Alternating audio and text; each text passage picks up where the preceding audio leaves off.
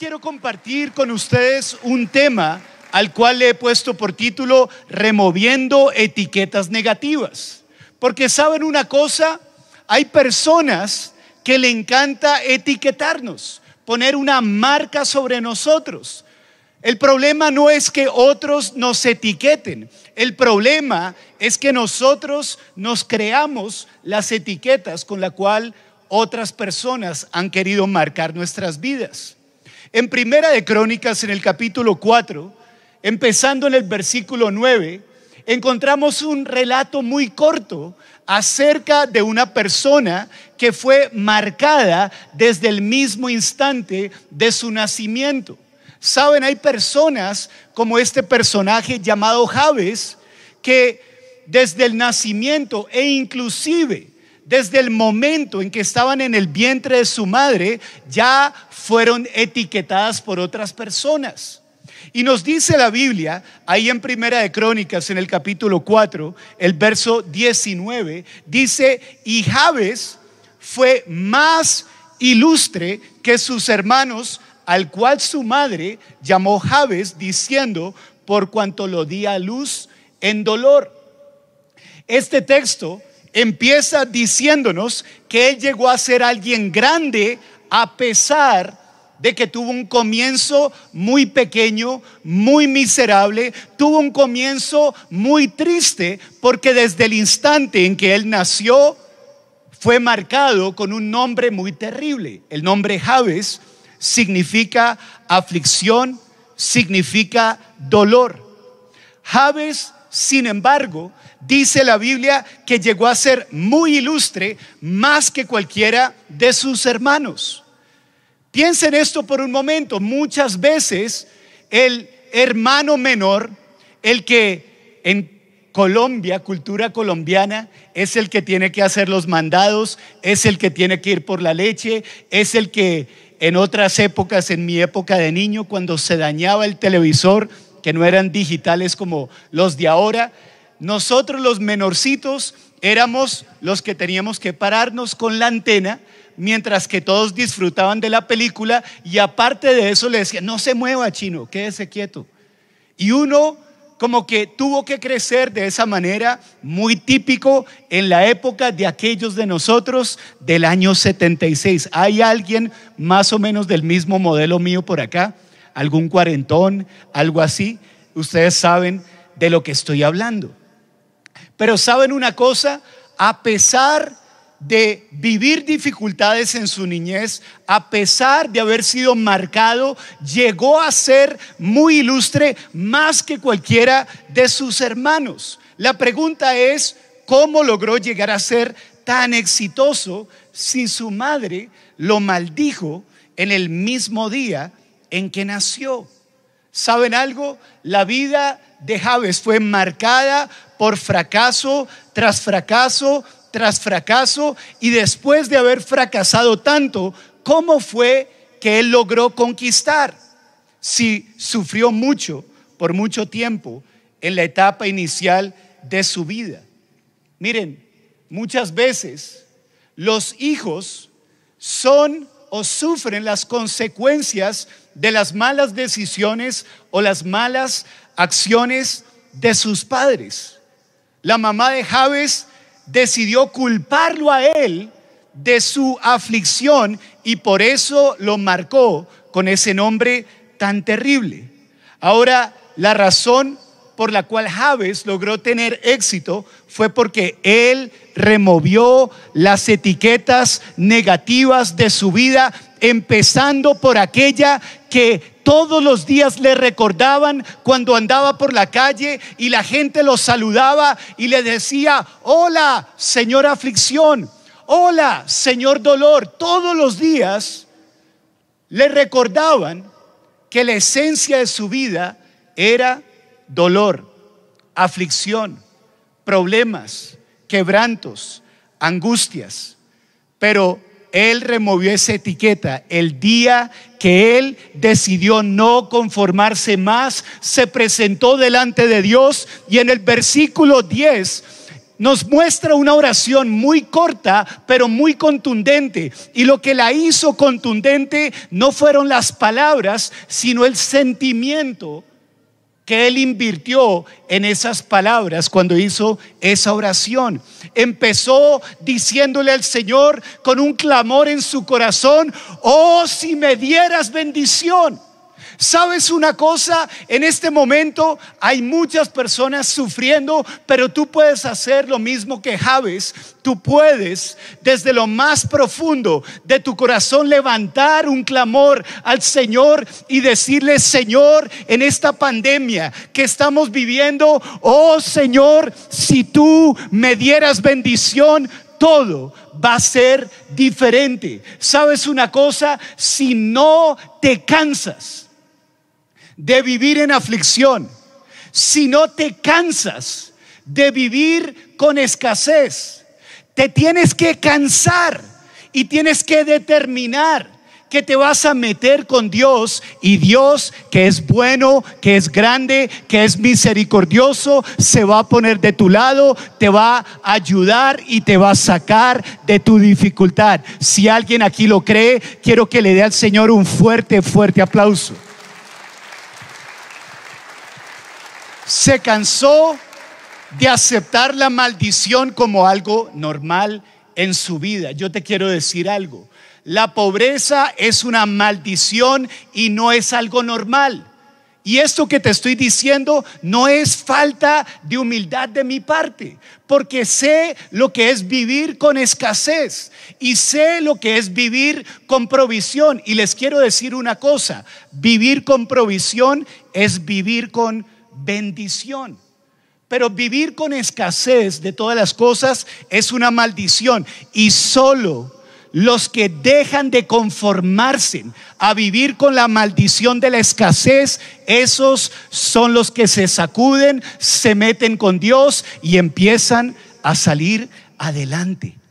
Luego le dice una frase muy poderosa porque muestra una gran visualización. Él dice, y si ensancharas mi territorio. ¿Sabes una cosa? Tienes que empezar a visualizar que el Señor ensancha tu territorio. Dios no está limitado por espacios, nosotros somos los que estamos limitados por espacios. Él no está limitado en la forma en que puede proveer. Él no está limitado por nada. Y él empezó a visualizar para su vida que Dios tenía algo más grande, más espacioso, más abundante, de mejor calidad. Y yo te digo una cosa, Dios tiene las mejores cosas para sus hijos. ¿Será que aquí hay hijos e hijas de Dios que estén escuchando? Quiero escucharlos. Dale un fuerte grito de júbilo al Señor si ensancharas mi territorio toda su vida, le dijeron, tú vas a ser pobre, tú nunca vas a tener nada, tú eres un afligido, tú eres un dolor de cabeza. Toda la vida le dijeron, vas a vivir en un espacio reducido. Vas a vivir una vida de incomodidad. Pero ese día, en su oración, él visualizó que Dios tenía un territorio espacioso para su vida. Te quiero decir, Dios te quiere llevar a tu tierra prometida, tierra de abundancia, tierra donde fluye leche y miel. Pero tú te tienes que determinar, dar el paso de fe, de creerle a Dios para cosas mayores en tu vida. ¿Alguien está escuchando? Luego le dijo al Señor, si tu mano estuviere conmigo ¿Por qué dijo eso? Porque hasta ese momento se dio cuenta que por creer lo que otros decían de él, él no podía ver la mano de Dios sobre tu vida. Deja de escuchar lo que otros dicen de ti. Quiero que escuches lo que te estoy predicando en esta mañana. Si la mano de Dios viene sobre tu vida, si el Señor está contigo, nada te será imposible, nada te quedará grande. Tú puedes conquistar, tú puedes tomar posesión de la tierra prometida que Dios nos promete en su palabra. Si lo crees, dale un fuerte grito de júbilo al Señor. Y luego concluye su corta pero poderosa oración diciendo, y si me librares del mal, para que éste no me dañe. Y dice la Biblia que Dios le otorgó lo que él pidió. Qué tremendo, qué poderoso, qué sencilla oración, pero qué contundente, porque hacía parte de una oración en la cual no había conformismo. La palabra nos dice en Romanos capítulo 12, en el versículo 2, no os conforméis a este siglo, sino transformaos por medio de la renovación de vuestro entendimiento. Hoy cierra tus ojos y dile, Señor, renueva mi entendimiento. Renueva mi manera de entender las cosas. Tú no eres Dios de maldición, tú no eres Dios de escasez, tú no eres Dios de fracasos, Tú no eres Dios de enfermedad. Rechazo la enfermedad, rechazo la pobreza, rechazo la maldición. Mi nombre no es Javes, mi nombre no es dolor, mi nombre es bendecido, mi nombre es bienaventurado, mi nombre es más que vencedor. Si hay más que vencedores aquí, levanten sus voces y díganlo, soy más que vencedor en Cristo Jesús. Amén. ¿Saben algo? Cuando Walt Disney era un adolescente, él estuvo buscando un trabajo, llegó un periódico y el editor del periódico que le entrevistó le dijo, mira, búscate otro, otro trabajo porque puedo ver que tú no eres muy creativo. Le dijo, es más, para trabajar en esto, tú tienes que tener una muy buena imaginación y tú no tienes una muy buena imaginación. Yo no sé si usted ha ido a los parques de Disney, yo no sé si usted ha visto Mickey Mouse, yo no sé si usted ha visto el gran imperio financiero que logró levantar este hombre. Gracias a Dios no escuchó a ese hombre que lo entrevistó en ese periódico, porque hoy lo recordamos como un hombre muy creativo y con una excelente imaginación.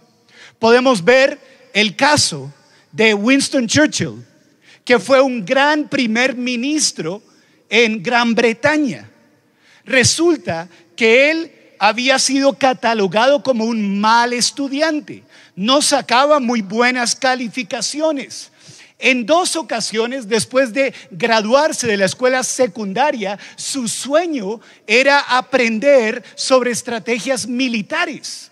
Y resulta que se presentó en la universidad militar más importante de Gran Bretaña, la Universidad de Sandhurst.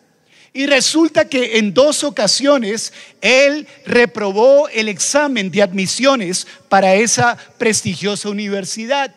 Sin embargo, Hoy en día, él es literalmente, oficialmente considerado el hijo más ilustre de la historia de Gran Bretaña y conocido posiblemente como uno de los más grandes estrategas de guerra de todos los tiempos. Gracias a Dios, él no determinó su vida por sus calificaciones en la escuela, por la manera en que otros maestros lo calificaban a él. Gracias a Dios, él no determinó el rumbo de su vida por lo que dijo un examen de admisiones en una universidad, sino que él pudo elevar su mente y su corazón a algo más grande, a un sueño que proviene de Dios, sueños para traer redención, sueños para traer liberación, sueños para traer bendición. Y hoy en día lo recordamos como un hombre que trajo gran bendición no solo a Gran Bretaña, sino para poner fin a la Segunda Guerra Mundial. Escúchame algo, Dios tiene cosas grandes para ti y a través de ti, pero si sigues escuchando a maestros, no que todos sean malos, pero si sigues escuchando a aquellos que hablan mal de ti, que dicen cosas malas de ti, que dicen que no tienes potencial, te vas a quedar en un nivel muy bajo. ¿Saben una cosa? A veces tenemos que hacer oído sordo a lo que otros dicen de nosotros, sea quien sea. Si hablan mal de nosotros, no escuchemos. Y esto me recuerda a la historia que escuché de Beethoven. Todos sabemos que entre los compositores de música clásica más importantes de la historia, Beethoven está entre ellos. También fue considerado uno de los mejores directores de orquesta de sinfonía de todos los tiempos. En cuanto a los instrumentos, fue un verdadero virtuoso del piano.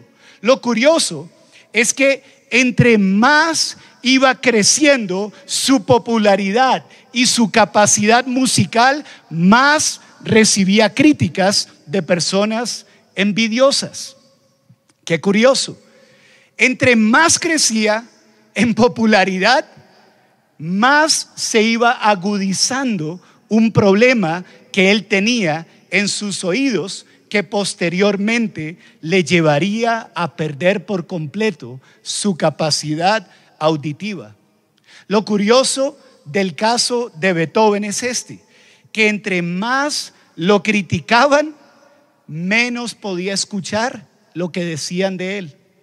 Entre más tocaba el piano y menos podía escuchar el piano, mejor era lo que él componía en el piano y más lo criticaba la prensa y más lo criticaban las personas. Pero afortunadamente para él no pudo escuchar las críticas y simplemente se enfocó en la gran pasión que había en su corazón. En esta mañana, al igual que Javes, el hombre del cual dijeron cosas terribles, que fue marcado con un nombre terrible, que fue etiquetado con lo peor. Al igual que estas personas de las cuales te he hablado, Walt Disney, Winston Churchill, Beethoven, tenemos que ignorar o tenemos que hacer oído sordo a las cosas malas que el enemigo inspira en el corazón de otros para marcarnos, para limitarnos, para frenar el gran potencial que Dios ha puesto dentro de cada uno de nosotros. El denominador común de estas personas es que ellos no aceptaron la etiqueta, la marca que otros quisieron poner sobre ellos. Ellos decidieron sobre sus propias vidas. Ellos se decidieron por una manera diferente a lo que otros querían que ellos pensaran de sí mismos. Yo no sé si alguno aquí le ha pasado, si alguno de los que están viendo en línea les ha pasado, que la gente nos quiere marcar con una mala etiqueta. Nos quieren decir que no somos capaces. Nos quieren decir o nos quieren recordar todo lo que no tenemos, todo lo que no hemos alcanzado, todo lo que no hemos conquistado. Pero, ¿te has preguntado si eso que ellos están diciendo de ti va de acuerdo con lo que la palabra de Dios dice de ti. Porque sabes una cosa, nosotros somos todo lo que la palabra de Dios dice que somos. Podemos hacer todo aquello que está escrito en la palabra de Dios. Es más, nos impresiona las cosas que hizo Jesús y Jesús mismo dice que nosotros podemos hacer cosas como las que Él hizo y aún mayores, porque Él está dedicado a interceder por nosotros de día y de noche delante del Padre. ¿Cuántos le pueden dar un fuerte aplauso a Jesús que cree en nosotros? que piensa bien de nosotros, que intercede por nosotros. Si Jesús intercede a favor tuyo, escucha lo que Jesús dejó escrito en la palabra.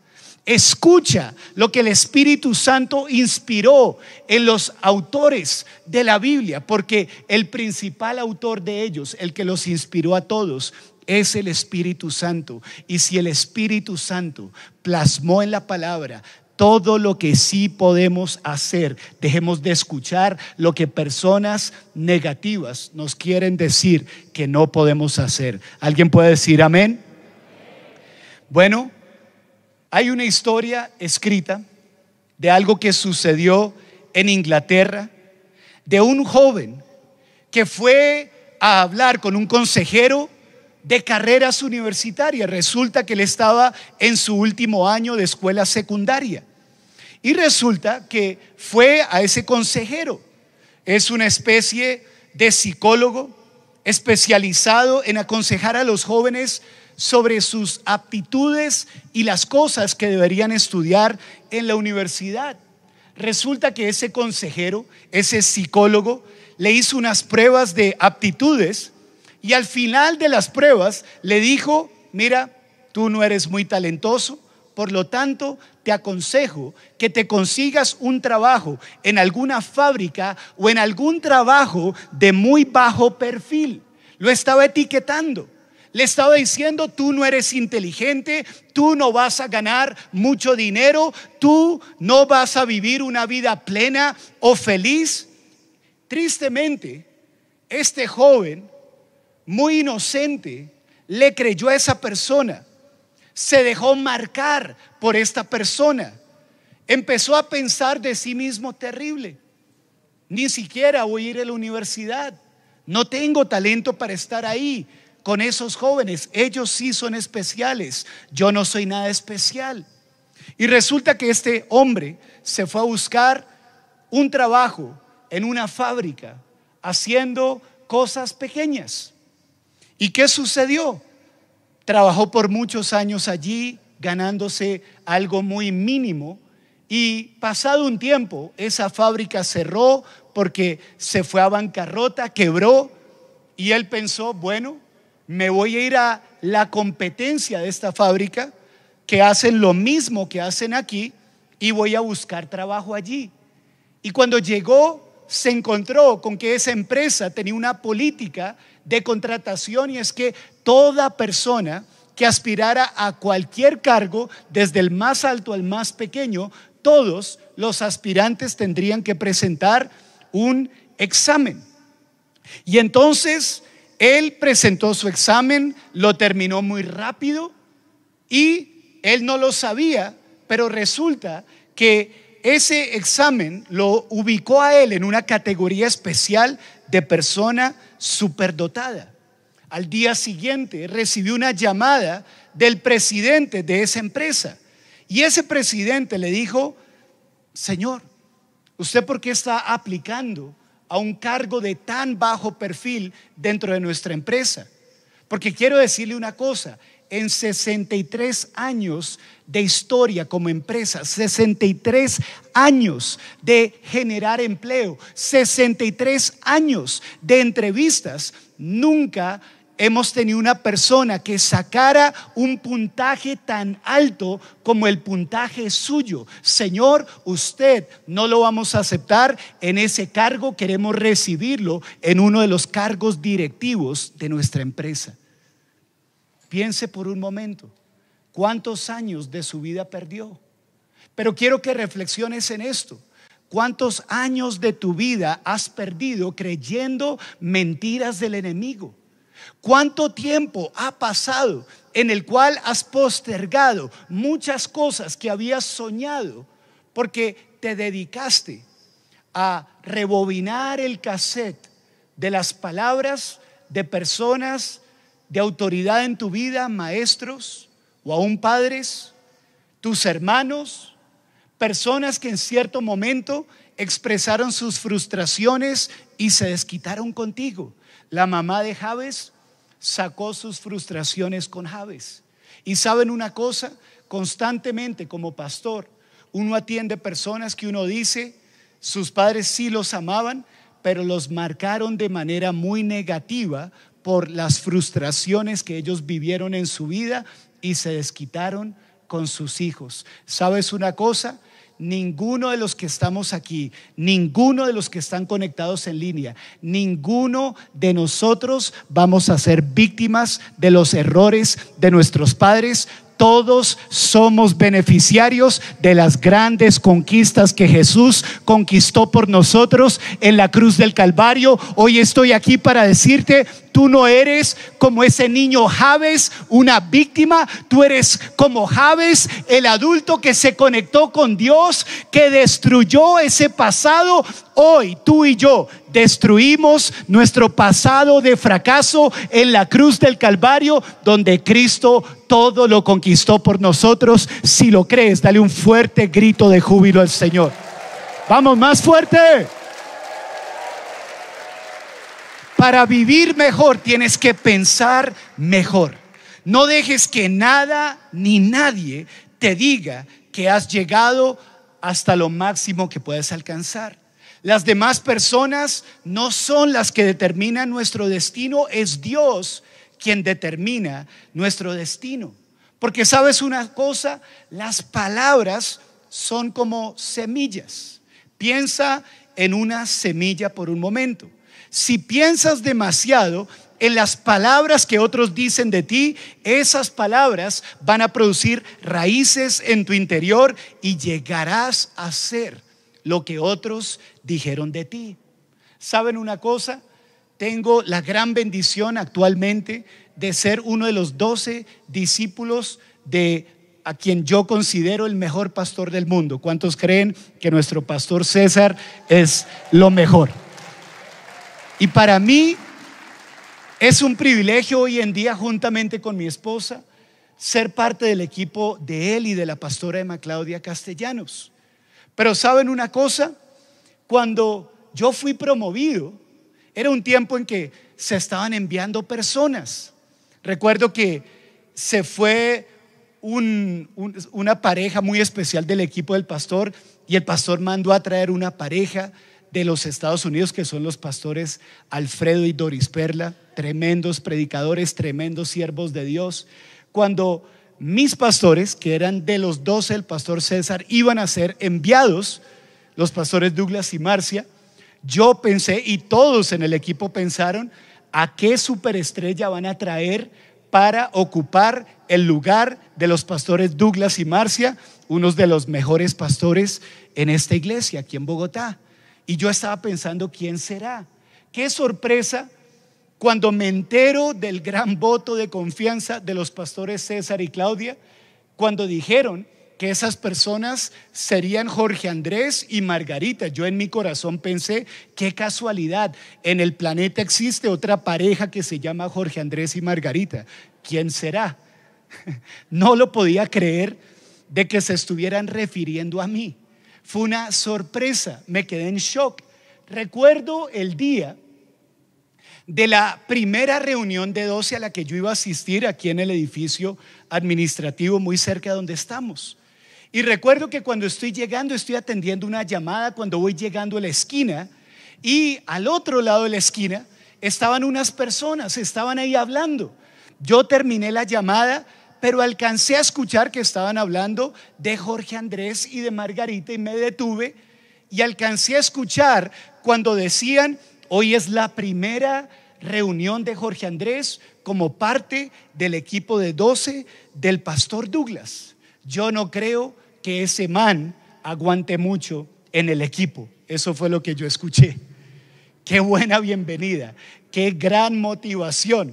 Yo ya venía preocupado de que, Dios mío, yo no aguanto ese nivel y llego y me afirman en que yo no estoy para ese nivel. Douglas es muy carismático, Douglas predica muy bien. Ahí los escuchaba como hablaban de Douglas y todo lo que decían, creo que se quedaban cortos, porque Douglas, tremendo pastor, y la pastora Marcia, los dos maravillosos. De un momento a otro, yo continué, pasé al lado de ellos, hice como si no hubiera escuchado nada y me fui directo al baño. Tranquilos, no me dio nada estomacal para el que estaba pensando algo. Pero llego al baño y iba a tirar la toalla, iba a decirle, Señor, yo creo que tú te equivocaste. Yo creo que lo que ellos están diciendo es cierto, es más, yo mismo lo creo, yo mismo lo pienso. Esa gente, ellos predican todos los días del año. Yo soy un líder de célula que predica una vez a la semana. Yo empecé a pensar en todas mis incapacidades. Pero saben una cosa, el Espíritu Santo no estaba pensando en mis incapacidades, estaba pensando en todas las posibilidades que Él tenía para mí. Y de repente el Espíritu Santo me empieza a ministrar a mi corazón y empiezo a escuchar la voz del Espíritu Santo que dice, todo lo puedes en Cristo porque Él te va a fortalecer. Empiezo a escuchar la voz del Espíritu Santo que me decía, tú eres fuerte en el Señor y en el poder de su fuerza, como lo dice Efesios 6:10. Continué escuchando la voz del Espíritu Santo que me decía, yo estoy sobre ti. Escuché la voz de Isaías 61:1 que dice, el Espíritu del Señor está sobre mí. Quiero que ahí donde estás tú te pongas en pie y que tú levantes tus manos en la presencia del Señor y que estos textos que están en la Biblia, que me restauraron y me salvaron en un momento en que pude haber tirado la toalla y no haber aceptado que Dios quería hacer algo grande conmigo. Yo quiero tomar estos textos de la palabra y decirte, no están escritos solo para mí, están escritos para ti. Y el Señor te dice en este día que tú todo lo puedes en Cristo porque Él te fortalece. Que ese texto tenga mayor relevancia que la voz de aquellos que te dijeron que no puedes, que no tienes el dinero para conquistar tus sueños. ¿Quién dijo que nuestros sueños dependen de dinero? Si tus sueños dependen de dinero, tus sueños son muy baratos. Mis sueños dependen de que Cristo Jesús me fortalezca para lograrlos. Levanta tus manos y dile, Señor, es cierto, mis sueños dependen de ti. Y tú dices que yo todo lo puedo porque tú me fortaleces. Tú dices que yo soy fuerte en el Señor y en el poder de la fuerza del Señor. Así que deja de verte como esa persona débil, como esa persona frágil, como esa persona incapaz y empieza a declararlo, soy fuerte en el poder del Señor y en el poder de su fuerza. Y empieza a declarar las palabras que el mismo Jesús declaró sobre su propia vida cuando empezó su ministerio público. Él abrió en la sinagoga. El libro, un pergamino, lo abrió en Isaías capítulo 61 y leyó lo que dice el versículo 1 y los que siguen después de ese, donde dice y empieza diciendo el Espíritu del Señor está sobre mí, por cuanto me ha ungido. Hoy empieza hacer lo mismo que hizo Jesús. Fue el día en que nació el ministerio más milagroso que la faz de la tierra ha presenciado. El día en que se activó públicamente el ministerio de Jesús, Él pronunció, el Espíritu de Dios está sobre mí.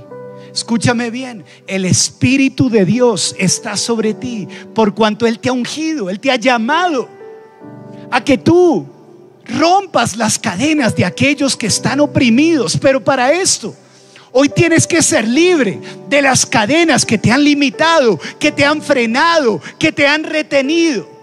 Y en este momento, Levanta tu voz y empieza a declarar, soy más que vencedor en Cristo Jesús, todo lo puedo en Cristo, el Espíritu de Dios está sobre mi vida. Sabes, a la gente le encanta hacernos sentir que no somos buenos, que somos muy lentos, que somos demasiado jóvenes, que somos inexpertos, que somos muy viejos que estamos pasados de moda, que somos irrelevantes, que ya nos hemos equivocado demasiado, pero Dios él siempre nos hace sentir que somos fuertes en el Señor, en el poder de su fuerza. Hoy te lo digo de parte de Dios, dentro de ti hay talentos que el Señor va a sacar a la luz. Eres muy valioso, eres más que vencedor. Esa es la manera en que debes pensar. Empieza a aplaudirle al Señor, empieza a exaltarle a Él,